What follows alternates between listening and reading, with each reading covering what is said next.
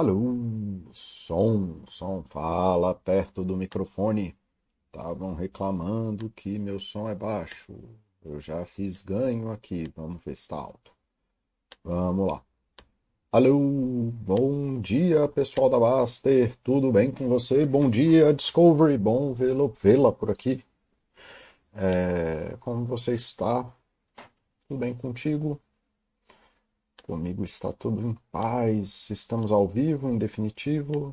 Alô, meu som está bom aqui. Como está o som para você?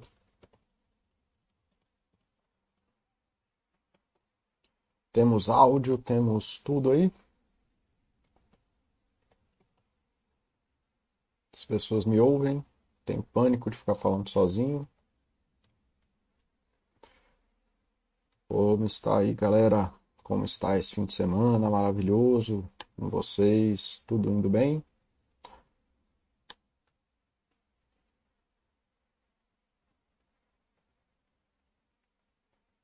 Pará, pará, pará. Deixar som ok. Então vamos lá, vamos tocar o bonde. Hoje é o terceiro chat dos chats de propósito. Tive uma pausa aí no meio porque fiquei doente e depois é, resolvi fazer aquele chat com o Henrique, que senão não ia sair nunca. Chat muito bom, pessoa muito querida, pessoa muito que vive de propósito. Então, só o papo com o Henrique aí também, acho que contribuiu para o chat de um jeito inesperado, mas está lá. Esses chats estão viraram aí, que era o propósito de colocar como curso na UAU Universidade, mas o site é pesado e está demorando para carregar. E está aqui o chat agora, busca por uma vida de propósito. Então temos chat aí, 25 pessoas já se matricularam, nenhuma avaliou, né? outras pessoas aí tem o curso de emoções também. Meu plano é começar a aumentar esses cursos aí para vocês das bobagens que eu falo por aqui. Então vamos tirar esse sininho, porque senão eu vou ficar maluco. E era isso. Mas aí quem tiver atrasado, quem quiser ver na ordem inteira, quem quiser regrava, assistir de uma forma organizada, tá aqui temos o chat já organizado no sentido de curso, que era o plano original. Então vou deixar o link aqui para vocês, quem estiver pegando agora, curso A Busca por uma Vida de Propósito, né? Vamos viver de propósito, é muito bom. Ok, hoje é Tornando-se Você. Então a gente falou de uma, o sentido da vida, sobre como a vida não tem um sentido, ou é difícil de derivar o sentido, ou como é, a gente não é nem capaz, né, não faz parte da, das nossas habilidades derivar o sentido da vida, mesmo que ele exista. Existem tantas formas de viver que a gente não consegue achar. Isso é um argumento filosófico muito antigo, mas que eu sigo ele muito bem. Então, tudo bem. Aí o segundo chat foi sobre quem é você, e aí eu explorei a ideia aí de que você é uma pessoa formada, então essa imagem para mim é maravilhosa nesse, nesse sentido, né, que mostra os vários sentidos que qualquer vida vai tomar, e aí a gente pode tomar vários sentidos de vida a qualquer momento você é uma pessoa que viveu até esse lugar a que você está aqui hoje, né? E se tornou você, e você virou essa pessoa com, seu, com as dores e delícias de ser quem você é. Mas quem você é não determina nada, ele é só uma questão de portas, né? Então, para quem está aqui, fica mais fácil de chegar aqui em cima, para quem está aqui, é mais fácil de chegar aqui embaixo. E se você quer chegar de baixo para cima, vai demorar mais, ou vai ser um caminho mais complicado, e por aí vai. Mas quem você é hoje não determina quem você é no futuro, e todos os caminhos ainda estão abertos para você, exceto esse aqui embaixo, que é aqui acabou a vida, e quando acaba a vida não tem mais o que fazer, né? Paciência, seguimos mas que você sempre tem aí várias opções de mundo que a gente não pode viver todas elas. A gente tem proximidades, então tá aqui entre essas duas pontas é quase a mesma coisa, mas está aqui entre aqui embaixo. Não é, você não pode ser piloto de helicóptero e piloto de submarino ao mesmo tempo. Você precisa fazer uma escolha. Mas talvez entre piloto de avião e piloto de helicóptero já seja mais fácil, é quase a mesma coisa. Não no, na prática da coisa, mas estou dizendo no tipo de vida que você leva. É, então você não é definido nem pelo seu passado, isso aqui é a pista que você andou, nem pelo seu presente, Né? O você é definido a cada momento dessas encruzilhadas que você viveu, e aí agora, por acaso, você está nesse ponto, em algum lugar você tem que estar tá na linha do espaço-tempo, mas isso não determina nada, não determina que você vai seguir uma linha reta, nem uma linha mais ou menos reta, nem que essa linha seja boa. E a proposta aqui é que você consiga determinar mais ou menos o lugar. Então, no primeiro chat a gente falou de você determinar e usar isso aqui né, como que você para para pensar mais ou menos em qual é a zona que você quer estar de vida, ou qual é a zona que você quer transformar a sua vida, e como que você pode se direcionar até lá, mas que você é só uma pessoa que está num lugar, e se você não fizer uma escolha, em algum lugar você vai parar, porque o tempo anda para frente, e você vai ser obrigado a se mexer, não dá para ficar parado. Então aqui é onde estamos, espero que tenha muita coerência aí com o que a gente já falou. E hoje era um chat, né? O chat é tornando-se você. Então você pegando isso aqui e você começando a virar a pessoa que guia a sua própria vida, para que você possa fazer isso. Então, como que Paulo, se eu não sou eu, se eu não tenho sentido e tudo mais, como que eu me torno a pessoa que eu quero ser? Então tá, então a gente vai falar, hoje é um chat mais sobre coisas para fazer, menos filosofia e mais ação. Então, como eu falei lá no outro chat, para poder viver bem, quem é você, você tem que começar a se abrir trabalhando com as questões de aceitação de quem você é, começando a fazer defusão cognitiva, que é você não tomando a sua mente, as suas ações como coisas rígidas de mundo e começando a trabalhar para isso, aumentando o contato no momento presente, se transformando num agente de mudança de si mesmo, entendendo que você age dentro de um contexto, e eu vou explicar tudo isso mais para frente, orientado por, pelos valores, propósitos e sentidos que você dá para a sua vida, e nesse chat eu estou usando os três de forma intercambiável, tá? através de ações comprometidas, e isso tudo se entrelaça numa coisa só. Tá, mas vamos começar do começo então. Então, é isso aqui que você tem da sua vida. Onde começam essas coisas? Da aceitação radical de quem você é. Você chegou aqui, seja lá quem você for, quem é a sua história, qual foi o seu caminho, isso é o que você é hoje.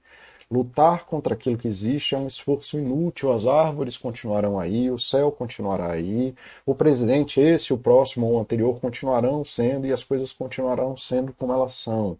Não adianta lutar contra o que existe no presente. Nem adianta passar a vida fugindo do presente, impedindo que mudanças aconteçam para você tentar fazer alguma coisa. Passar a vida fugindo impede que você fique na sua zona de conforto. E tentar algo, destruir algo que foi construído em uma vida, não constrói uma vida nova. Então você se propõe a destruir aquilo que foi feito, mesmo que você tenha virado um alcoólatra, é, destruir a sua vida vai envolver destruir tudo. Não tem como, você é alcoólatra, você é alcoólatra, você tem que aceitar isso. Não adianta fingir que não é, não adianta achar que vai ser amanhã. Então eu vou destruir tudo aqui, nunca mais vou fazer aquilo, não vai dar certo. Você tem que começar do processo de aceitação. Aceitação é você achar paz naquilo que você é e aprender a conviver com isso. Né? É muito simples, gente. Mudar é muito simples. O pai que bate no filho deixa de ser um pai ruim quando para de bater. A pessoa que chega atrasada deixa de ser irresponsável quando chega no horário.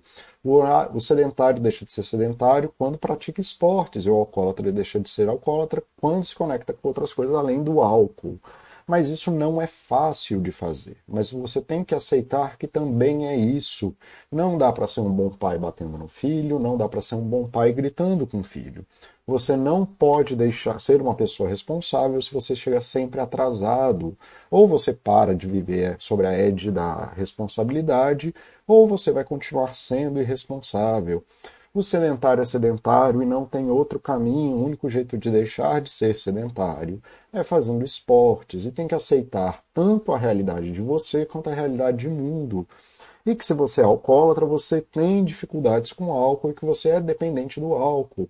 E que aí o único jeito é de parar de ser dependente do álcool. A questão da sobriedade é confusa, barará. Eu até posso fazer um chat só sobre alcoolismo, mas não vai ser aqui. Por hora vocês vão ter que se satisfazer com a ideia de que você precisa acabar com a dependência do álcool. Né? Você não pode mais ser dependente do álcool e você não consumir nunca mais álcool é só uma das formas de se fazer isso. Tá bom? Então tem que aceitar quem você é e as limitações de mundo que existem. Não adianta nem brigar com você, porque seja lá o que você for, é aquilo que veio até agora, né? e é quem você se tornou, com as dores e delícias de ser quem se é, e com o mundo que é como é. Mas o mundo não vai funcionar para o bom funcionamento dos alcoólatras, crianças não vão gostar de pais que agridem elas, pessoas que chegam atrasadas continuarão ser, sendo irresponsáveis, e o sedentário vai viver uma vida mais curta. Não há como lutar contra isso. Isso é a realidade de mundo, e negar a realidade de mundo é delírio e alucinação. Ok? Bom dia, monstro. Bom vê-lo por aqui, querido. Vocês estão me acompanhando? Então tá bom. Então vamos lá. É difícil, mas é simples. Parar de justificar as ações que te causam mal é o primeiro passo, primeira porta, é a primeira porta para fazer diferente. A primeira luta é sempre aceitar radicalmente quem você é. A alternativa não é ser melhor do que ontem, é ignorar ou defender o mal que você está justificando. Você é responsável, ou você tem uma parcialidade de responsabilidade sobre o mal que você causa. Muitas vezes as pessoas causam um mal que, que elas sofrem. E, ela, e essa tomada de responsabilidade, essa aceitação radical de que o mundo tem coisas ruins e que você tem coisas ruins, e que existe um trabalho contínuo seu para poder mudar isso, é muito importante. Tá? Essa visão não é útil quando você tem situações extremas com consequências extremas. Eu já tinha falado em outro chat que a ideia da meditação é não mudar nada. A ideia da meditação é ficar parado por definição. Então, assim, o objetivo da meditação é justamente não mudar as coisas. Miséria, fome, perda significativa, situações de violência objetiva, que tem alguém te agredindo naquela coisa, não é um lugar muito bom para você praticar aceitação radical. É um lugar de você ir na polícia, é um lugar de você arrumar alimentação e coisas assim. Quando você tem necessidades muito básicas acontecendo, é um lugar péssimo para fazer aceitação radical. Tá? Não tem meditação radical que, que resolva fome, que resolva perda significativa dos seus entes queridos, né, do seu trabalho. Isso é um processo de aceitação, mas é um processo que é necessário na vida. Os monges são treinados em artes marciais também. O Nepal tinha um exército, aquele monte de monge do Nepal tinha aquilo. Eles estavam preparados para lidar com coisas inaceitáveis. Então, né, a aceitação radical não é útil quando existem coisas inaceitáveis, mas, gente, são coisas muito claras e objetivas da lei. Eu vou pegar água ali que eu esqueci de pegar minha garrafa, já volto.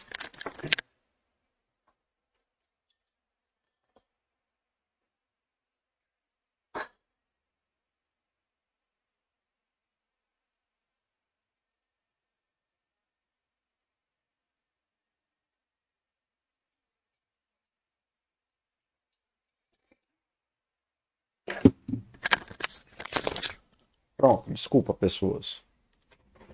Então, assim, não vamos ser o cara do exemplo da exceção, não vamos ser o cara chato que compara justificar, ficar gritando no trânsito, andando atrás sei lá quem te fechou, não sei mais o que, pipipi popopó, com alguém, com as situações, com as condições em que tem alguém com fome e acaba roubando porque está com fome. São situações completamente diferentes. Uma coisa não tem absolutamente nada a ver com a outra. Então não sejamos a pessoa maluca que, né, eu não estou falando de coisas malucas, estou falando justamente o contrário. Estou falando de situações que não há risco real de vida, que não há necessidades básicas do ser humano e dos direitos humanos sendo ofendidas, tá bom? Então a gente vai fazer aceitação radical nas nossas coisas que prejudicam a gente, que prejudicam os outros, mas não são emergenciais, tá bom? Não há nada mais deletério do que você falar para uma mulher que está apanhando do marido que ela tem que aceitar a condição que ela está. Ela precisa de ajuda para sair daquela, daquela situação. Ok?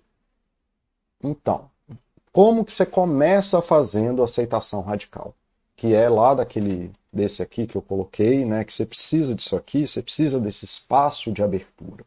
A primeira coisa que você precisa fazer é abrir um espaço para você. Você precisa de um espaço para refletir sobre você e sobre a sua vida. Você pode fazer diário, e aí a gente pode vir aqui na Baster. Deixa eu ver só uma coisa aqui. Baster.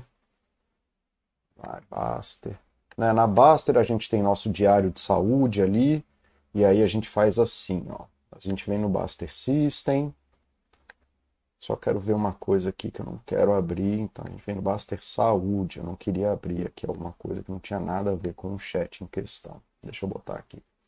Pronto, a gente vem aqui no Baster Saúde, vem no diário de humor e começa a fazer anotações da nossa própria vida, onde a gente pode ficar sensível às coisas que a gente faz. Aí você coloca aqui a data, coloca como que está seu humor durante a manhã, durante a noite, vê o que, que foi ali que estava perto daquilo que você precisava e como que aquilo te afetou. Então isso aqui é uma ferramenta pequena, mas muito útil, muito útil mesmo, para você começar a dar atenção para você e tomar controle da sua vida, tá bom? Então esse é um exemplo, mas não precisa ser o único, ok?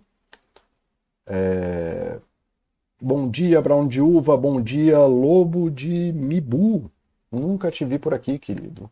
Tá, então você pode fazer esse diário do humor que a gente tem aí na Baster para ajudar as pessoas a perceberem como é que está a flutuação do humor e quais são as coisas que vinculam. Pode ser um diário, diário mesmo, escrita livre, em que você escreve sobre você. Pode ser terapia, podem ser amigos, pode ser confissão, contrição religiosa. Eu não me importo com a forma. Onde for um espaço seguro, onde você possa fazer reflexão sobre você, para mim está valendo. Não dá para você se tornar você se você não pode existir. Se você passa o dia inteiro fugindo ou se defendendo de si e dos outros, ou negociando a necessidade dos outros, não adianta. Precisa haver um espaço no qual você se priorize e possa resolver as suas coisas sem os barulhos da vida, onde tenham pessoas ou mesmo você que possam te dar feedback sobre você, refletir pessoas que sirvam de espelho, mesmo que seja um diário escrito, da sua vida e que você possa olhar a sua vida por uma outra perspectiva. Muita gente me paga só para isso, só para ter esse espaço na vida. E tá tudo bem, não tem problema nenhum com isso, desde que todo mundo saiba o que está acontecendo. Tá bom? Então a primeira coisa, cara, você precisa abrir espaço na sua agenda para refletir sobre você.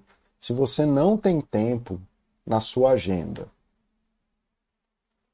de preencher isso aqui, diário de humor. Se você não tem tempo na sua agenda que vai te tomar, sei lá, 40 segundos de preencher isso aqui, tem algo muito errado com a sua vida ou você está se enganando. Né? Então vamos parar, abre esses passos, esses 10, 15, 20 minutos de vida, onde você possa pensar sobre você, essa uma hora em terapia, ou um encontro com seu pai, com a sua mãe, com seu tio, com seus amigos, mas que você possa falar de você e você possa existir nas suas condições.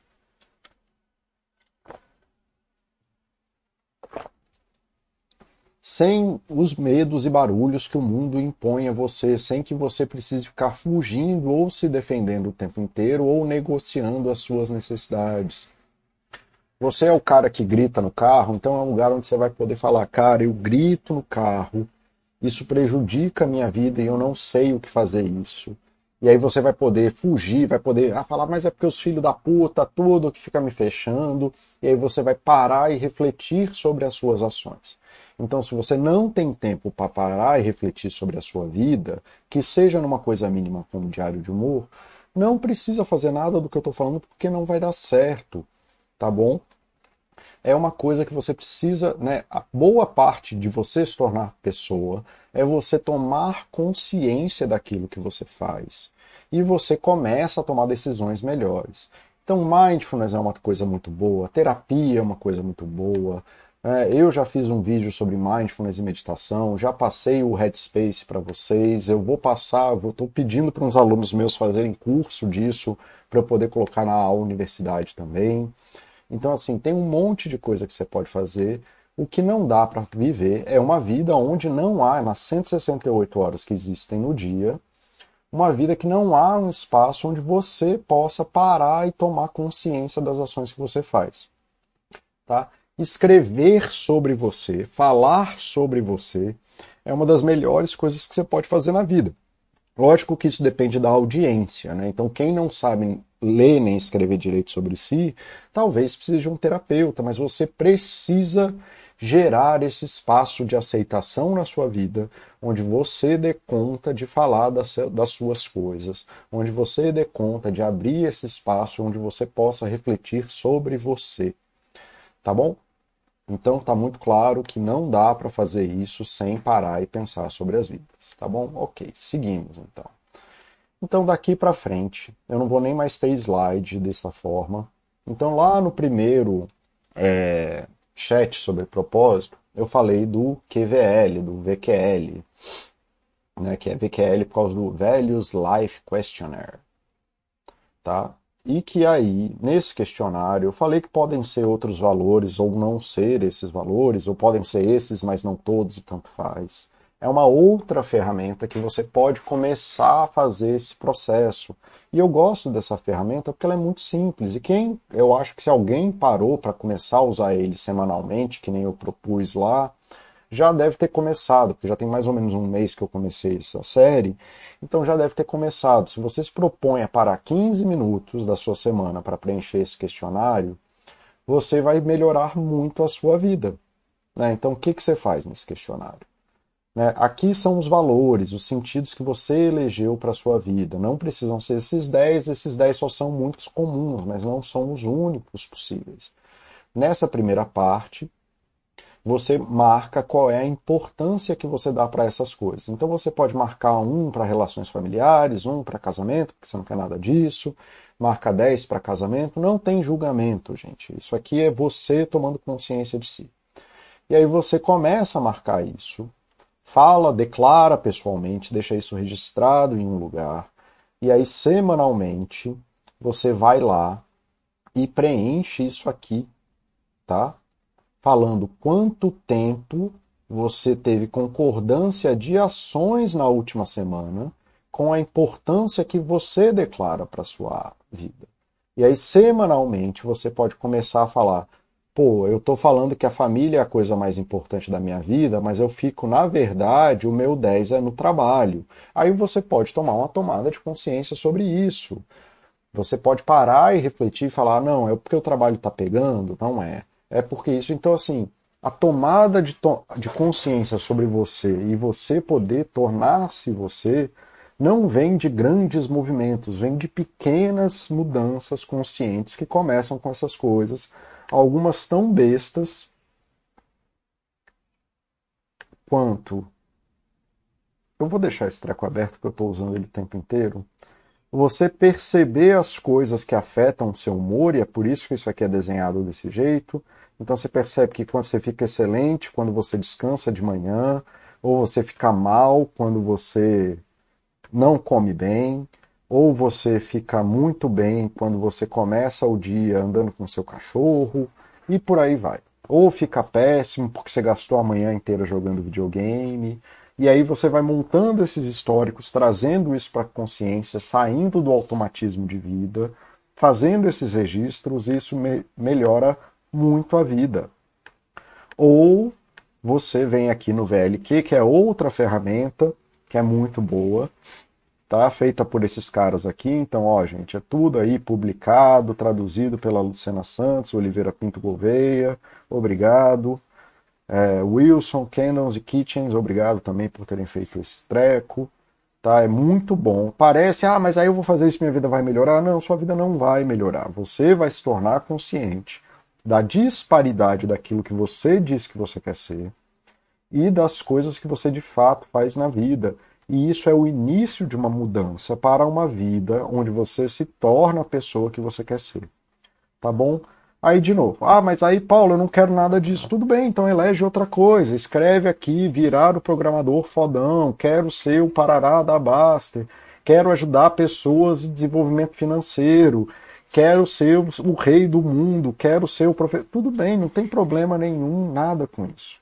É só para você gerar o registro e ir se acostumando com a com essa relação que existe entre você mesmo perceber o que você declara que é importante para sua vida e onde você gasta as suas ações, porque você só pode ser aquilo que você faz, querido. Você não é pai porque você tem um filho, você é pai porque você gasta tempo com o seu filho. Eu escalo porque eu sou escalador, porque eu gasto tempo escalando. Não é por... se eu pegar uma cadeirinha de escalada, botar na minha cintura e ficar sentado aqui com vocês falando, eu não sou escalador. Eu sou o Paulo que faz chats na Baster e tá tudo bem. Tá? Não é uma coisa ruim, eu adoro fazer chat, mas se eu não escalo, eu não sou escalador. As suas ações são aquilo que definem a sua vida. Tá bom? Então, quando você começa a perceber isso e começa a se movimentar disso, percebendo as contradições da vida, aceitando que você é hipócrita, que você não é perfeito, que você é um cara que tem dificuldades, você começa a tomar consciência que abre espaço para mudança, ao invés de você ser o reclamildo, o que reclama da vida inteira, o que diz que tudo isso, tudo mais aquilo, e que parará piriri pororó, e que aí de fato você pode começar a fazer uma mudança na sua vida, mas no sentido que você quer, com propósito, aceitando as dificuldades, porque é o seu comprometimento com a sua própria vida. Isso aqui é tirado de uma teoria chamada ACT. Né? Traduzindo, não é o próprio cara que criou a teoria chamado Stephen Hayes, ele fala que a ACT, apesar de significar teoria de ação e compromisso, não deveria ser falada como ACT, ou AC, é, ACT, né? ACT é ação em inglês, porque ele fala que o nome é ACT, só calha de ser aceita, é, Acceptance and Commitment Therapy, terapia de aceitação e compromisso porque ele quer vincular a ideia da ação como parte genitora da mudança. O nome da terapia é terapia de aceitação e compromisso. Como que o fato de você aceitar a coisa ao invés de ficar em brigas mentais, em brigas de ego, em brigas de virtude, em brigas de sei lá o que, e você focar no sentido que você quer dar para sua vida, mudar as suas ações e se comprometer com um caminho é um caminho melhor para a vida. E quase tudo que eu estou falando aqui é baseado nisso. Paulo, mas uma coisa besta assim vai mudar? Cara, passa dois meses, então oito semanas preenchendo essa tabela e eu garanto que você vai aprender muito mais sobre você do que você sabia antes. Mas aí você vai ter que se comprometer dois meses, não tem problema.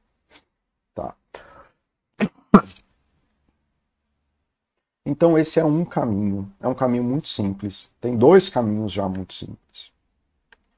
E então tem o Buster System aqui com o diário de humor, você indo e percebendo, com a medida que você vai percebendo que você fica péssimo quando você joga videogame de manhã, ou que você fica ótimo quando você joga videogame de manhã e percebe que isso afetou seu descanso ou sua disponibilidade para a vida, ou que você vai preenchendo o VLQ e vai percebendo que você diz que quer uma coisa da sua vida, mas na verdade você propõe as suas ações em outro caminho, você vai tomando essas decisões ponto a ponto e a coisa vai melhorando. Né? Tem um outro treco chamado um outro, mas essa eu não vou passar. Não. Aí agora vamos para a mais complexa. Né? Então, assim, lembra que eu falei para vocês sobre um negócio chamado fusão cognitiva e defusão cognitiva. Tá. Então vamos lá. Então a gente tem aqui. Qual é a teoria que eu estou tentando aplicar para vocês? Existem as nossas emoções, Tá? Então existe o mundo das coisas internas, que é esse quadrante aqui, o terceiro quadrante, para quem sabe de matemática, é o da esquerda de baixo aqui, que são as coisas que a gente sente dentro da gente, tá bom? E existem as coisas que a gente faz, existem as coisas que são importantes para a gente, e as coisas que a gente faz para se aproximar dessas coisas. Um paciente típico meu, ou uma pessoa típica, ela percebe aquilo que é ruim nela primeiro. E ela percebe geralmente o que vem de dentro. Irritação, por exemplo. Irritação, ansiedade, pensamentos. Então vamos colocar um pensamento: eu sou horrível. O mundo está contra mim. É, palpitação, né? coração acelerado e etc. Tá? Então, aqui, a gente preenche nessa tabela aqui de baixo as coisas que a gente sente que estão ali, que fazem mal pra gente. Ou podem ser emoções também, que nem está colocando aqui, medo, etc, etc, etc. Então, o primeiro lugar aí, tá vendo como você precisa aceitar as coisas? Você precisa ser capaz de se perceber tendo essas coisas. A maioria das pessoas sente essas coisas, mas aprisiona dentro de si sem nunca colocar isso no mundo. Então, a ideia de colocar no papel e escrever é você ter esse espaço onde é permitido que você sinta essas coisas. E que nem eu disse, muita gente vai no meu consultório só porque no meu consultório é um lugar onde as pessoas podem se sentir assim. Aí a pessoa me fala, Paulo, quando eu me sinto assim, eu. Aí aqui é o que acontece dentro de você. Esse quadrante aqui da esquerda de baixo, tá aparecendo na esquerda embaixo, às vezes espelha a tela, não, tá aparecendo na esquerda embaixo mesmo. Ah, eu percebi que o negócio está saindo aqui. Pronto, voltou. Quando eu me sinto dessas formas, eu brigo com as pessoas, eu durmo mal, eu fujo de problemas, e etc, etc, etc. Então, é, e é assim que um paciente típico chega no meu consultório. Ele passa a vida inteira, e se eu deixar ele falar, ele vai passar a vida inteira falando. Eu sinto irritação, e aí eu brigo com as pessoas. Eu sinto ansiedade, e aí eu durmo mal. O mundo está contra mim, então eu fujo de problemas. E aí ele fica num ciclo de retroalimentação em torno disso aqui onde um piora o outro, onde um piora o outro, onde um piora o outro. E isso é minha primeira sessão típica com qualquer pessoa. Tá bom? Essa é a coisa mais normal que acontece no meu consultório. É o que mais acontece no meu consultório. Eu, e não existe, como diz o grande psicólogo que eu sigo, Israel Golddiamond, ele fala que não existe 50 minutos que você dê para uma pessoa, né, porque a sessão tem 50 minutos, em que ela vá parar de falar dessas coisas, porque ela é especialista em declarar o próprio sofrimento. E aí, onde está a fusão cognitiva? Onde está o Paulo nessa brincadeira? O Paulo é a pessoa que está com irritação, ansiedade, ele é a pessoa que briga, que dorme mal, que foge de problemas. Esse é o Paulo? Não, o Paulo está bem aqui. O Paulo está no centro dessa coisa e ele não é definido só por esse, né, por essa amálgama aqui que você chama desses dois quadrantes. E aí vem de novo a parte da aceitação. Se você começar a brigar com isso aqui, a tendência é que isso aqui ainda escale cada vez mais. Você fala, eu não brigo com as pessoas, são as pessoas que me irritam. Eu não durmo mal, é a minha mulher que ronca, eu não fujo de problemas, eu não durmo mal porque eu bebo e por aí vai aí vai ficar sempre numa merda e você vai cada vez se colocar mais numa trajetória de fugir de si mesmo, cada vez mais distante de onde você está. Ok? Isso aqui era para ser uma seta, mas eu não sei desenhar, gente. Então, e muito menos no mouse. Vamos tentar fazer uma seta melhor. Então, você precisa do espaço para poder lidar com isso aqui, porque você está fundido cognitivamente com isso aqui. Você não consegue ter uma perspectiva de si fora dessa realidade aqui. E aí tudo que você faz começa a te afastar de você. Você mesmo é o centro disso aqui. Mas este movimento psicológico de ficar no ciclo de que você fica irritado, e aí você briga com as pessoas, e aí você tem ansiedade por causa disso, e aí dorme mal, aí se sente uma pessoa horrível e por isso foge de problemas, e aí porque foge de problemas nada dá certo na sua vida, e aí o mundo está contra você, e aí isso leva você a entrar num estado de coração acelerado, que faz. Isso é um ciclo de ansiedade eterno. E aí, cada vez mais que você fica girando nisso aqui, por conta da fusão cognitiva, seu cognitivo, a sua mente não consegue perceber outra natureza de mundo, está fundido em você, que essas ações separadas são uma coisa só, são esse bloco aqui, né, que você é definido por isso aqui, você se afasta cada vez mais do seu centro, do seu eixo e das coisas que te importam de fato. Ok? Gente, eu ainda tô doente, por isso que minha voz está ficando rouca. Deixa eu ver como é que tá aqui. Ah, salve Big Tex, bom revê-lo por aqui. Lorde da Moeda, salve. Bom revê-lo por aqui também, querido Lobo de Mibu. Paulo, geralmente eu assisto as gravações do seu chat, hoje finalmente vou conseguir assistir ao vivo. Parabéns pelo chat, eu que agradeço, eu insisto, cara. Eu insisto demais que é impossível fazer isso sem vocês. Eu me sinto extremamente bem sucedido nas buscas que eu fiz aqui na Baster, porque elas me dão exatamente o que eu estava buscando. Alice V, Paulo, obrigado pelo dia do psicólogo, eu que agradeço, querida. Obrigado por lembrar, nem eu lembrava. Tá bom, mas obrigado vê-la por aqui, você estava sumida. Que bom estar tá aqui. Bom te ver, eu gosto muito de você. Então tá bom? Então aqui a gente falou da fusão cognitiva, que gente... e aí o imbecil do Paulo fechou o negócio, mas aí eu vou precisar dele agora.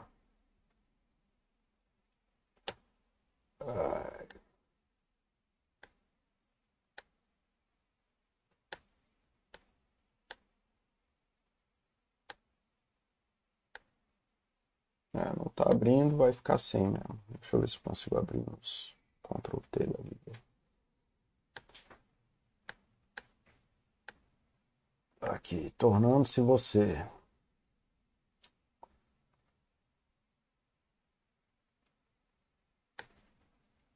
Achamos. Papará. Aí. Pronto. Aí você começa agora a perceber. Você abriu esse espaço aqui para ter um ego saudável, que é do chat do ego saudável, isso aqui, um espaço de aceitação, de difusão cognitiva, né? um lugar onde você começa bem devagar a perceber que você não é você. E como eu disse, o meu paciente pode passar uma vida inteira, inteira, só falando disso aqui, e tem algumas linhas de psicologia que eu não vou falar quais são, que adoram fazer com que a vida do, do, do, paciente fique só nisso aqui. Eu não tenho briga de linha, tenho psicólogos bons em todas as linhas, mas se você está na terapia 10 sessões e só está falando disso aqui, corra, corra, corra, corra, porque esse psicólogo não está conseguindo te ajudar. Esse psicólogo não está tentando destruir essa parte da fusão cognitiva e tentando te auxiliar com a parte importante da sua vida que é materializada. Ele está cada vez mais fazendo você se afastar de você e transformando a sua vida em um problema. Ok? Não só psicólogos, mas como coaches e tudo mais. Tanto que quando as coisas dão errado no coach, aí ele fala o que? É você mesmo que não consegue. O seu problema de mundo é você. Né? Então, assim, não é, gente. O problema é que isso aqui é um ciclo de ansiedade que favorece um processo de adoecimento chamado fusão cognitiva, ok? Que é de ficar rodando na espiral da ansiedade. Isso aqui é um dos modelos de ansiedade que existem, tá bom? É... Então, se você fica nisso aqui, saiba, você está em fusão cognitiva e a gente precisa praticar defusão cognitiva trazer para o centro, e aí a gente precisa aceitar que essas coisas acontecem, pelo menos temporariamente, para não ficar brigando com elas. E começar a fazer o quê? A defusão cognitiva. Como que a gente vai fazer o processo de defusão cognitiva? A gente vai olhar para o quadrante da direita de baixo aqui. O que é importante para você? O que e quem é importante? E aí vamos lá. Tanto faz, não é um julgamento, não precisa ser a grande importância do mundo. Se você está com dificuldade, começa pelo simples, tá? É...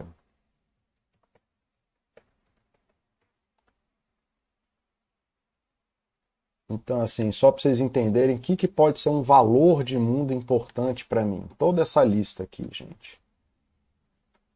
Usai, usai seria uma, Aqui, ó, o tanto de coisa que pode ser valor para você. Responsabilidade pessoal, ser preciso, ser conquistador, aventureiro, altruísmo, ambição, assertividade, balanço, pertencimento, coragem, calma, cuidado, desafios, é, ser grato, comprometimento, comunidade, compaixão, competitividade, consistência, contentamento, contribuição, controle, cooperação, é, retidão moral, cortesia, criatividade, curiosidade, decisibilidade, dependência, dependências, determinação, devoção, diligência, disciplina, discrição, diversidade. Então, assim, a lista vai embora, pode ser o que você quiser. Não tem problema não.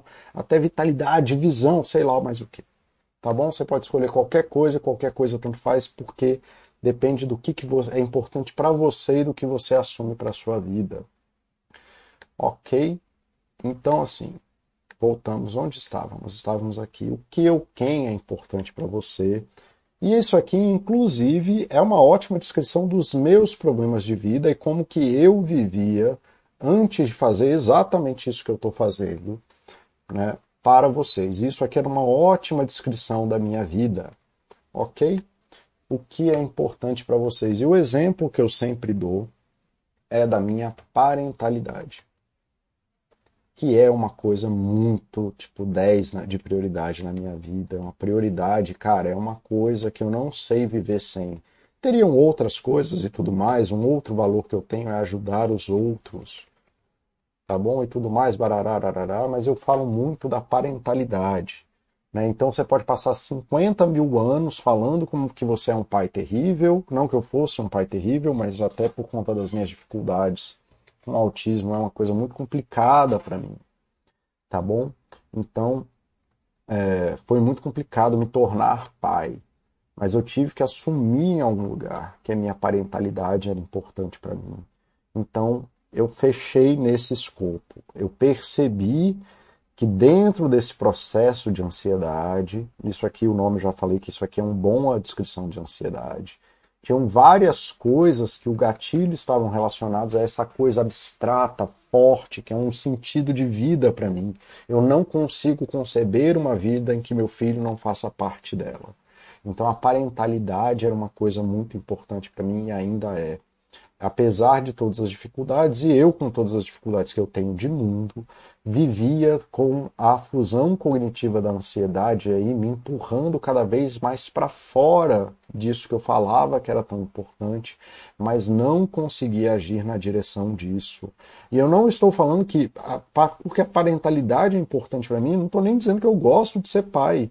Tá? Eu só tenho um filho e só dou conta desse, não tenho nenhuma ambição de vida de ter mais filhos. É só assim, a relação que eu tenho com o meu filho, com o que eu filho, o filho que eu tenho para mim, o filho que eu tenho hoje, é uma coisa que guia a minha vida e ela é um dos faróis, querendo eu ou não, é uma coisa muito forte que me puxa ou me afasta daquilo que eu faço de mim.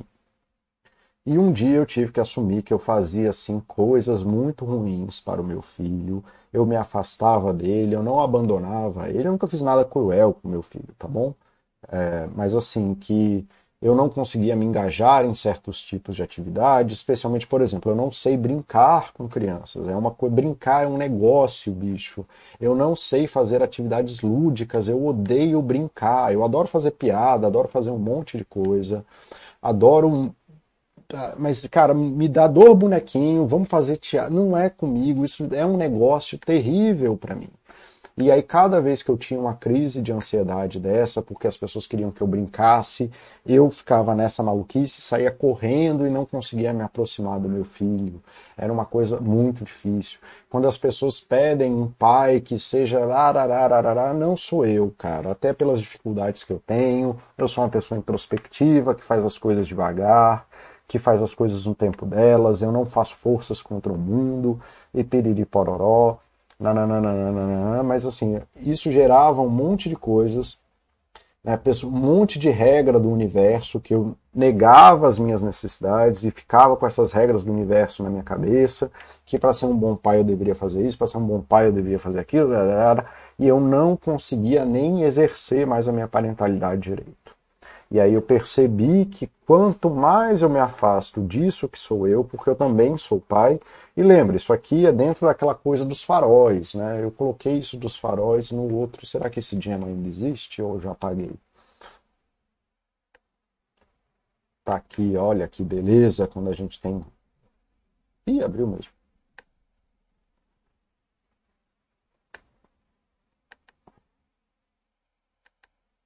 Vamos.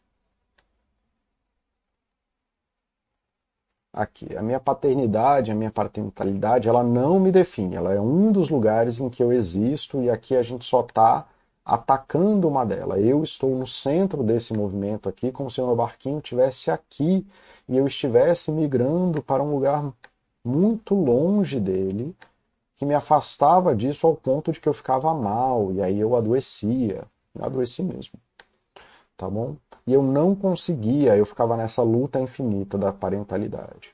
Então a primeira coisa que é importante é você assumir isso, de que a parentalidade me importa e não só a parentalidade, a parentalidade com meu filho. Eu estou cagando para a parentalidade de outras pessoas. Pode até ser um único filho.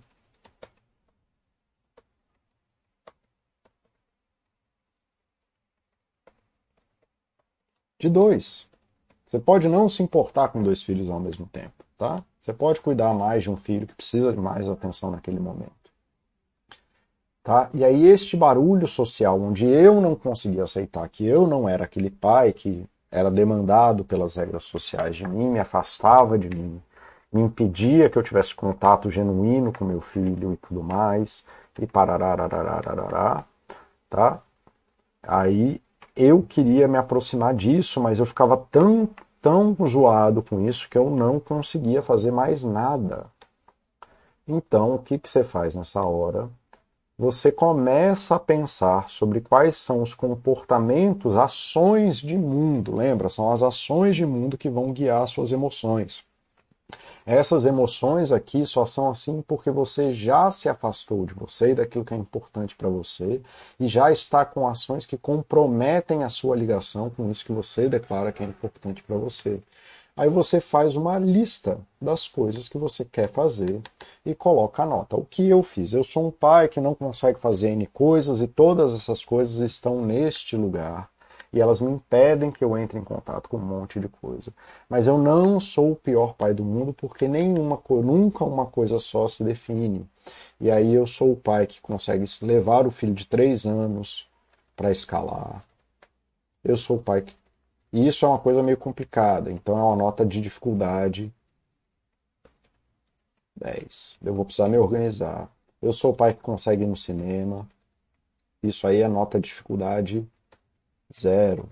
Eu sou o pai que consegue cozinhar com o filho. E aí isso é uma nota de dificuldade 2, tá?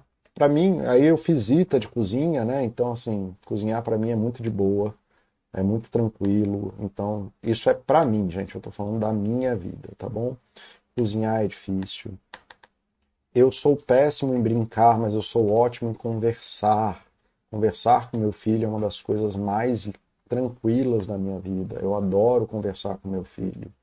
Eu estou tentando diminuir ou aumentar isso aqui, vai ficar assim mesmo. Tá? Dificuldade zero, mesmo quando eu estou. Não, vamos colocar aqui uma dificuldade 1. Tá? Ver desenho com ele. Zero. É, levar ele para brincar com os amiguinhos. Dificuldade um milhão. Eu não gosto de estar em contato com outras pessoas. Né? Eu gosto de fazer as coisas sozinho. E tudo bem, só que o que, que eu estava fazendo? Eu estava definindo a minha paternidade como isso aqui. E porque eu não conseguia fazer isso, ou fazer isso direito, ou isso aqui me dá gatilhos de ansiedade, eu entrava para cá e definia a minha vida para cá e começava a tomar ações que me afastavam de tudo que eu posso fazer de fato com meu filho. Tá bom? Então eu comecei a viver me aproximando das coisas que eu de fato posso fazer. Deixa eu tentar fazer outra tela aqui para ficar mais fácil.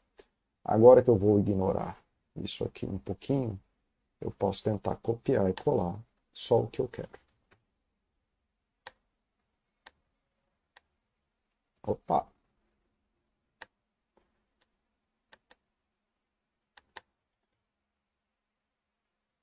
Quantas vezes você tem que apertar Ctrl C, Ctrl V para copiar uma coisa, né, gente? É, é que nem achar o USB Não vai dar, a gente vai ter que fazer de outro jeito, então. É que nem encaixar o USB de primeira, não existe. Você sempre precisa fazer duas vezes. É, quando você consegue, é culpa dos deuses, não tem nada a ver com você. Então, quantas vezes a gente precisa aqui, vai ficar mais fácil assim. Já deixa eu fazer outro aqui, que esse aqui eu já sei o que é. Parentalidade. Tá? Ah, Paulo, mas aí você, quando começou, não é que eu parei de levar ele para essas coisas, eu só coloquei isso como uma das coisas que eu faço e a mais difícil que eu tenho para fazer. Mas eu não deixei mais a minha ansiedade, né, a minha ansiedade e as minhas ações de descontrole emocional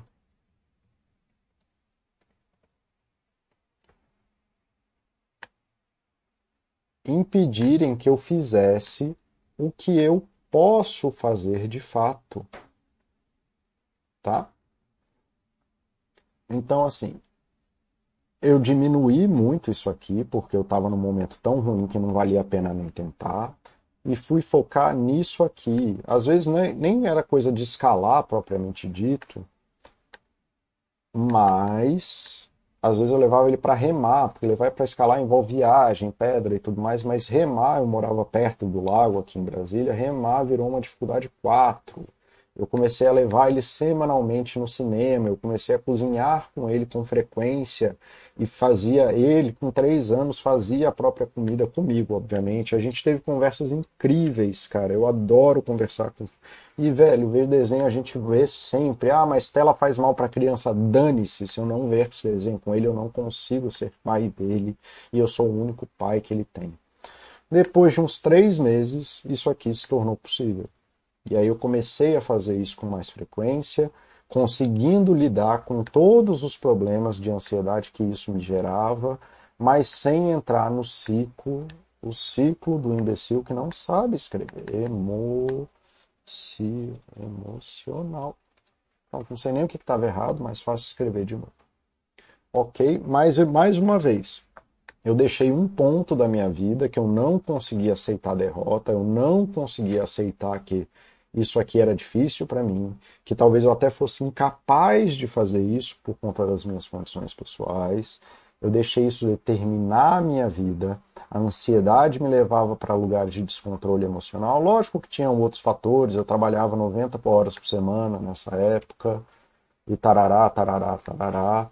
E aí eu abri isso aqui, eu comecei a folgar nas quartas-feiras para poder estar com ele todo dia, o dia inteiro, e aí eu fiz outras concessões, como eram, eu ficava com ele poucos dias, porque eu trabalhava 90 horas por semana, a gente matava a aula na quarta, ele tinha três anos. Ele tinha três anos, então a gente não matava a aula, era só uma creche. Eu só não levava ele para creche. A gente matava a aula junto, ia no zoológico. Nossa, zoológico virou a farra da quarta-feira. E é o dia que aqui em Brasília nunca tem nada no zoológico. Nunca tem ninguém no zoológico, então tem mais um aqui zoológico é nível zero aqui. Era nível zero nas quartas. No domingo ele era nível 1 milhão, porque o zoológico é lotado aqui nas quartas, você não consegue nem entrar no zoológico, eu tenho pavor de estar em fila. Então eu fui gerando condições para estar com ele e tudo mais, e aí eu fui me propondo a fazer as coisas que me ajudavam a me movimentar na direção do pai que eu quero me tornar.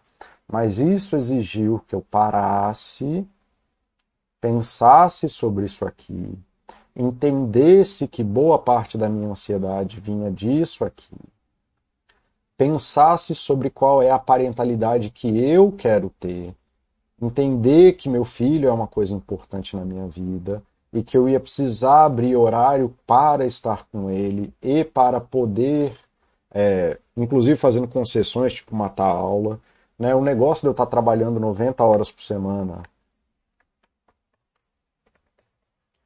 era só uma justificativa minha para poder lidar com ansiedade. Então, trabalhar 90 horas por semana, na verdade, estava aqui junto do meu descontrole emocional. Era uma justificativa social para eu não precisar lidar com as situações de desconforto. Porque Eu não, porque se eu falo que eu estou trabalhando 90 horas por semana, as pessoas falam assim: não, você é um pai de merda que não fica com seu filho, mas pelo menos você está trabalhando para pagar as coisas dele. E ah, foi até onde chegou ali a minha. É, a minha dificuldade em entrar em contato com isso. Aí eu comecei a matar as quartas-feiras e parei de trabalhar nos fins de semana.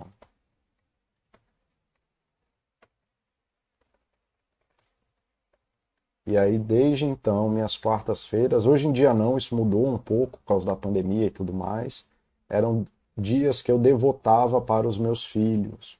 E hoje em dia a gente tem uma relação linda, maravilhosa, que não é perfeita, porque nada no mundo é perfeito, tá? Mas foi construída com isso, tá? Toda, assim, isso aqui que nem o Oshi perguntou, se né, nesses caminhos. Eu voltei para o trabalho, aí teve vezes que eu tive que trabalhar mais, teve vezes que eu fui escalar e parei de estar com ele no fim de semana, porque não é uma linha reta, e eu já falei isso no primeiro chat. Né? Mas aí, essas coisas todas né, vão se tornando blocos de ações que vão abrindo para relações maiores. Né? Então, a coisa da parentalidade, então, se aqui, né, esse. Se antes eu lidava com esses três aqui, e esses três eram uma coisa só, esses três eram formas de eu existir bem, e aí eu ia trafegando o meu barquinho aqui. Quem não está entendendo isso é porque perdeu o primeiro chat, aí você vai ter que voltar lá no primeiro chat para entender. Tá? E aí eu estava com o meu barquinho trafegando, eventualmente eu desenvolvi tantas habilidades que superaram isso aqui, obviamente, que isso aqui virou um desses conceitos maiores aí daquela lista que eu postei antes. Onde que está a lista? Está aqui a lista. Então, sei lá, aqui que eu estava buscando aqui. E aí isso, isso que eu tinha de parentalidade, tem parentalidade aqui? Não, não tem parentalidade aqui. Mas que era parentalidade virou uma coisa muito de intimidade interpessoal. Não sei o que esse conceito significa, não estou nem aí. Mas viraram grandes blocos de coisas e minha relação com meu filho não é definida por isso aqui só. Mas isso aqui foi o começo das coisas que me, me aproximaram de uma parentalidade para que eu pudesse descobrir novas jornadas que eu fosse fazer com meu filho. E hoje a gente discute filosofia, né? a gente discute ciência, discute um monte de coisa que é do meu interesse, a gente discute percepções de mundo, desejos dele, dos meus desejos. Hoje tem muito de parceria, porque ele ficou mais velho e tudo mais, mas tudo começou com um movimento bem devagarzinho de me aproximar da parentalidade dentro de ações. E cada vez que eu fui focando mais isso, mais eu fui sendo capaz de lidar com os meus desafios e mais eu fui conseguindo achar e completar essa lista em coisas mais difíceis e nada hoje em dia tem dificuldade mais. Né? Hoje em dia essas coisas são tão simples quanto falar português. Elas acontecem assim, vão acontecendo dentro de um ritmo de uma vida organizada, né, num sentido de ser o melhor pai que eu posso ser com a ajuda do meu filho. Ok. É, demos o tempo do chat. Eu não sei se o. Eu vou continuar aqui respondendo perguntas se tiverem perguntas. Agora eu vou começar a fechar essas janelas, porque isso me deixa maluco. É, as pessoas vão perguntar, eu vou ter que abrir tudo de novo. Se alguém perguntou alguma coisa, então já deixa eu abrir aqui tudo de novo. É, deixa eu ver aqui o que o pessoal está falando. Eu não sei se vocês conseguiram entender como funciona esse framework, não é a primeira vez que eu falo disso, mas esse é dos frameworks mais fáceis que tem de você começar a lidar com isso. Oi galera, boa tarde, bom dia, oxe, chegue atrasado, chegue como quiser, bicho. Você tá parando seu fim de semana para me ver, eu já tô muito feliz, eu que agradeço. Lorde da Moeda, acredito que por um tempo me afastei do meu filho, mas hoje tento manter contato pelo menos uma vez por semana. Mas ainda assim, sinto culpado pelo que ele falou, pelo que ele passou. Cara, é, divide essa culpa com ele. Né? A culpa aí, de novo, a culpa, esse é um ótimo exemplo. Deixa eu pegar aqui. Então temos aqui um ótimo exemplo, Lorde da Moeda. Não estou falando de você, não quero me estender é, sobre isso, mas aí lembrando, a parte de cima é sobre as coisas do mundo real, dos cinco sentidos, das coisas que acontecem no mundo real, e a parte de baixo é sobre o que acontece dentro de você, só no seu mundo interno, dentro do seu corpo, tá bom? Então, aqui temos culpa. E eu não quero me estender nisso, tá, querido? Então, o que, que é? Vamos tentar depurar isso aqui. Tipo, quando eu digo que eu não quero me estender, eu não quero transformar isso numa, numa terapia de você. Eu não quero ficar sabendo coisas íntimas, porque aqui não é nem o lugar apropriado. Quando você sente culpa, você começa a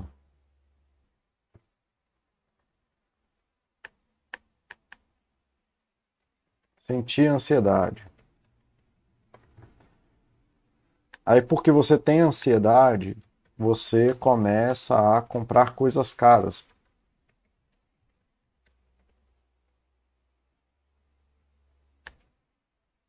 Caras. Para o seu filho. Ou planejar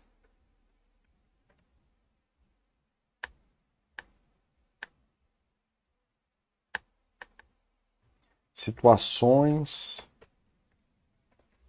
onde tudo vai ser perfeito. Tipo uma viagem. Ah, então vou passar três meses com ele no Chile. Só que aí você começa a se sentir sobrecarregado. Sobrecarregado. Começa a ter, começa a sentir aquela ansiedade das expectativas.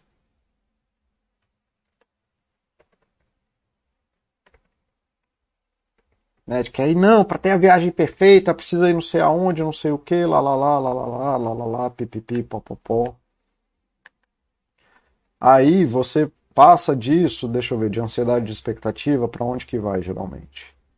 Ah, começa a ficar é, começa a fazer começa a, a criar, né, fazer planos mágicos. Que te deixam frustrados, que te levam a brigar com seu filho. Porque ele não atende às suas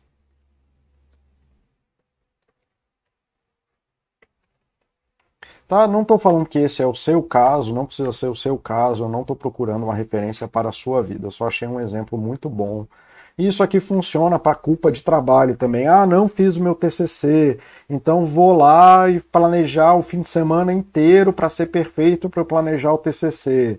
Aí você abre mão de não sei o que e tudo mais e começa a fazer um plano enorme, aí você sobrecarrega porque você quer resolver um monte de coisas durante a semana para poder parar no fim de semana os planos começam a ficar mágicos, você começa a ter ansiedade das altas expectativas, aí começa a brigar com todo mundo, aí chega no fim de semana você não tem força para poder lidar e escrever o TCC porque é uma atividade criativa difícil. Tá? Aí você fica pirado, você achando um bosta, eu sou um desgraçado, eu não sei cuidar da minha vida, parará, parará, parará. E aí tudo isso, o nome desse processo inteiro chama ansiedade ok? Você entrou aí na fusão cognitiva, onde você ficou se relacionando com você, de você com você mesmo, ignorando os problemas de mundo, tá bom? Então a gente vai lá. Você tem um problema com o filho. Eu não sei a idade do seu filho, você falou que já faz muito tempo, então ele deve ser pelo menos um jovem adulto. Então, jovem adulto. Tá. Então, ele é uma pessoa que tem uma vida pessoal, verbal, e aí você tem essa coisa da culpa, né, que está te assombrando. Então a gente já sabe que a culpa, lidar com seu filho na culpa, é a coisa nível 10, ali é o CREL. 10 CREL nível 5. Né, velocidade 5, não é nível 5, velocidade 5. É o lugar que se a gente te jogar, vai ser o pior lugar do mundo para você. Então esse aqui é o último plano de ataque. Mas, pô, como que você se aproxima do seu filho dentro de culpa? Né? Então, vamos pensar em intimidade? Talvez o que você esteja buscando seja intimidade, porque a culpa geralmente vem da gente não conseguir lidar intimamente com as pessoas. Não sei se é isso, mas vamos supor aqui. Então, intimidade, como você consegue se abrir e fazer parte. Na verdade, isso é aqui. Seu filho. Sem ser aquelas conversas de almoço sobre água. Então, assim. Vamos lá. Cara,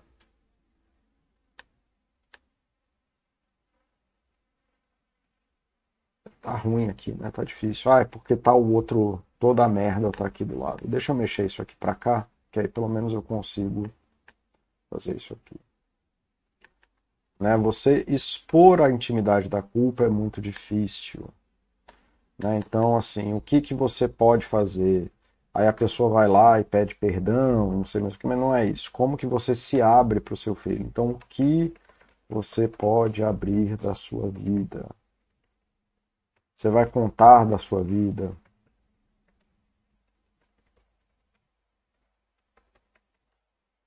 Estar aberto à, à sua criação. Isso aqui pode ser uma, uma dificuldade aí, quatro.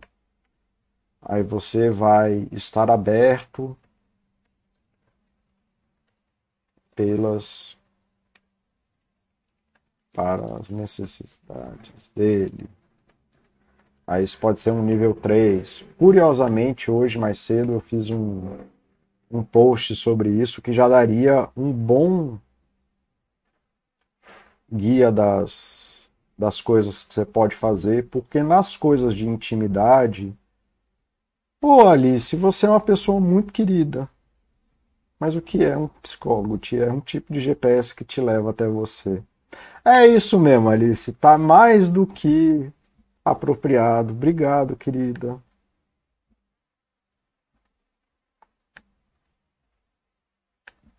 Muito obrigado pelo cuidado.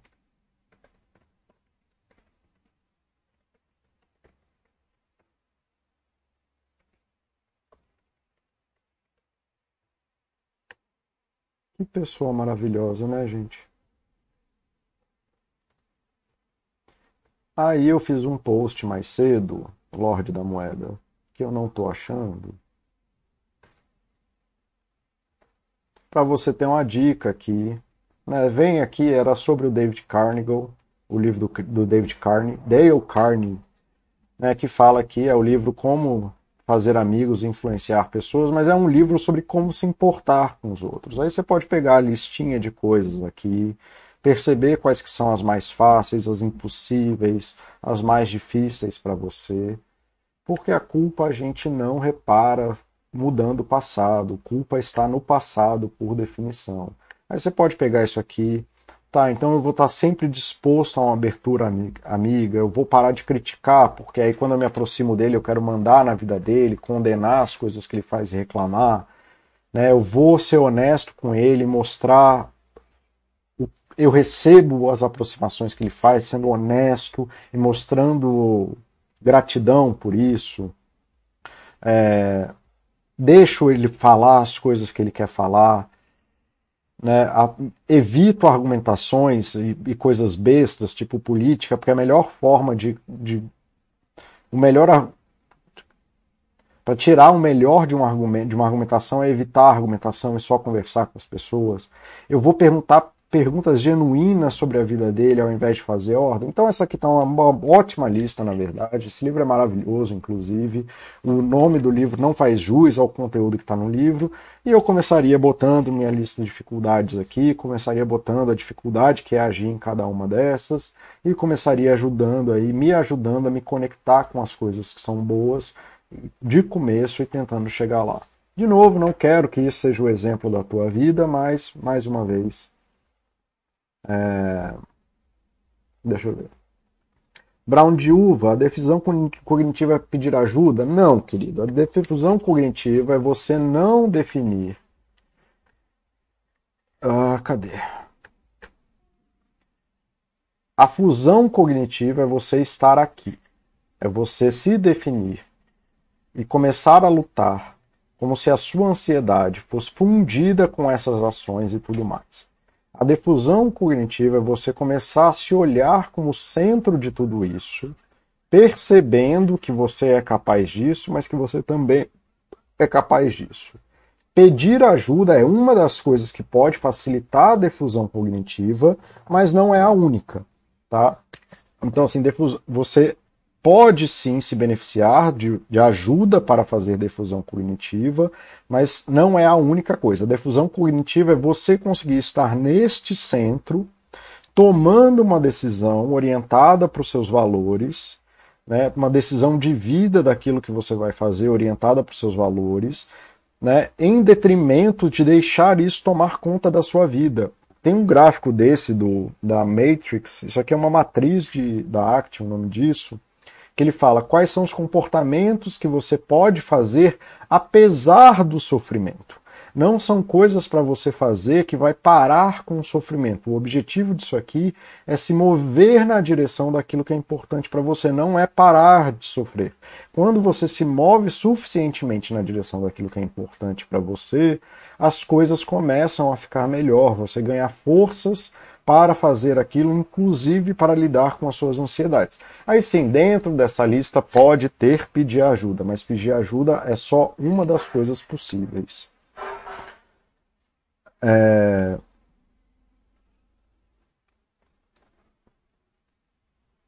Onde que eu parei?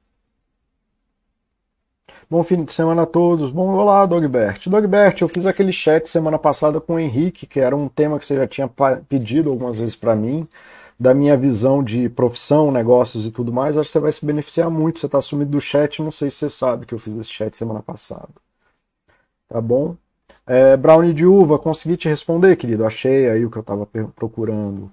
Consegui te responder, querido, sobre que pedir ajuda é parte ou pode sim ser parte da defusão cognitiva, mas a defusão cognitiva é a tomada de consciência, inclusive daquilo que é de ruim que acontece com você, e você conseguir se orientar para uma nova, um novo sentido que não seja o do ciclo da ansiedade que fica lá girando. Tá bom, querido? Vamos lá. É... Não sei onde parei. Ou seja, construir uma relação, uma dedicação e tempo. É aquela lição do Pequeno Príncipe dada pela raposa. TMTR, isso não é construir uma relação, isso é tudo. Isso é você tomar empoderamento do sentido da tua vida. Qualquer coisa que você se dispõe a fazer é, de, é compromisso e, de, e tempo. O nome da terapia é de aceitação e compromisso, não sabe? Então é isso, é aceitar que esse é o caminho da vida. Você precisa se comprometer com a sua vida, com a vida que você é, quer para você e se dedicar a fazer isso apesar das intempéries do mundo, sem deixar que as coisas ruins do mundo te afastem daquilo que você definiu que é aquilo que você queira ser. Tá? É, parabéns pelo dia do psicólogo, Paulo. Minha sobrinha vai começar a psicologia. Falei dos teus chats para ela que, que você era o futuro Drauzio Varela da psicologia. Como eu gostaria, bicho, isso seria uma coisa maravilhosa. Se um dia eu conseguisse fazer um décimo do que o Drauzio fez pela saúde. O Drauzio é um dos maiores exemplos de saúde que eu conheço do mundo, cara. Ele é uma pessoa incrível. Lorde da Moeda, obrigado, Paulo. Eu que te agradeço, querido, mais uma vez. Se eu falei alguma coisa difícil para você, desculpa. É, eu só queria deixar claro como que isso funcionaria dentro desse framework que eu estou falando. Big Techs, mover da direita para a esquerda nessa matriz não tem um pouco da gente perceber e conviver com as nossas vulnerabilidades e ser mais humanos? Sim, com certeza.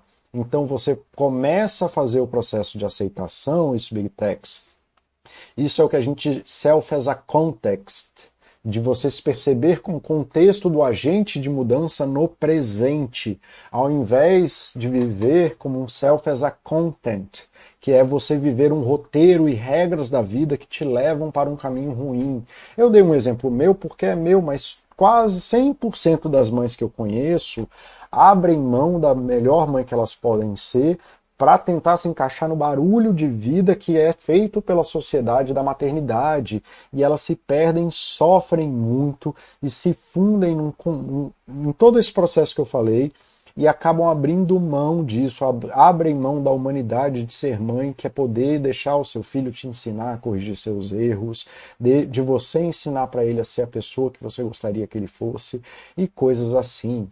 Então, Big Tech, você está falando muito bem aqui do momento de aware, que é esse momento que eu falei, em que eu abri mão de ser o pai, sei lá o que, que estavam me exigindo, assumi que eu era um agente de mudança da minha própria vida, em contato com o momento, e que se o melhor que eu consigo fazer com meu filho é ver desenho, especialmente nos dias que eu trabalhei 90 horas na semana, é isso que eu vou fazer, mas eu não vou mais abandonar ele, porque eu sei que isso é um caminho ruim para mim, porque o meu filho faz parte da minha é, paternidade, ele é uma coisa incrível na minha vida, que eu não consigo conceber a minha vida, e a minha ação de estar com ele vendo desenho é uma ação comprometida porque eu estou com ele, eu não estou sentado no sofá, mexendo no celular, etc, etc, etc. Eu estou com ele naquele momento fazendo o melhor que eu posso, e qualquer melhor é melhor do que o seu pior, é infinitamente melhor do que seu pior. Qualquer melhor, mesmo que pouco, é infinitamente maior do que nada. Então, por mais que seja isso, isso é muito melhor do que a alternativa. Brown de Uva respondeu, obrigado, cara, eu que agradeço, assisti depois, foi muito bom, obrigado pelo seu chat. Ah, eu que agradeço, Dogbert. Né? Então, galera, eu acho que é isso, chegamos ao final, passei aí 20 minutos, é, espero que tenham gostado, espero que vocês usando essas ferramentas, sejam elas as mais complexas, com a, a matriz de, de solução de valores, o VLQ para você olhar e fazer mudanças mais intuitivas, ou que seja aí o, o diário de humor da Baster, qualquer uma delas, com, começa com você fazendo isso, você não precisa chegar lá no final da coisa e piriri pororó, tá bom? Você pode fazer mudanças cadenciadas de vida. Bom, era isso galera, é, muito obrigado vocês estarem aqui, muito obrigado a Alice que lembrou de mim, vir partilhar comigo o dia do psicólogo, muito obrigado a todos aí que vieram e participaram desse chat. Esse chat vai estar gravado e também já vai ser parte ali de mais um capítulo do curso de propósito que eu estou fazendo lá para a Baster. Tá certo, galera? Valeu, a gente se vê semana que vem com uma vida de propósito, que aí eu vou responder uma pergunta que o Oshi fez e da onde vai essas coisas todas que eu falei. É, na, nos últimos chats, como que isso, essas pequenas ações constroem uma vida de ações e etc, etc, que você passa a viver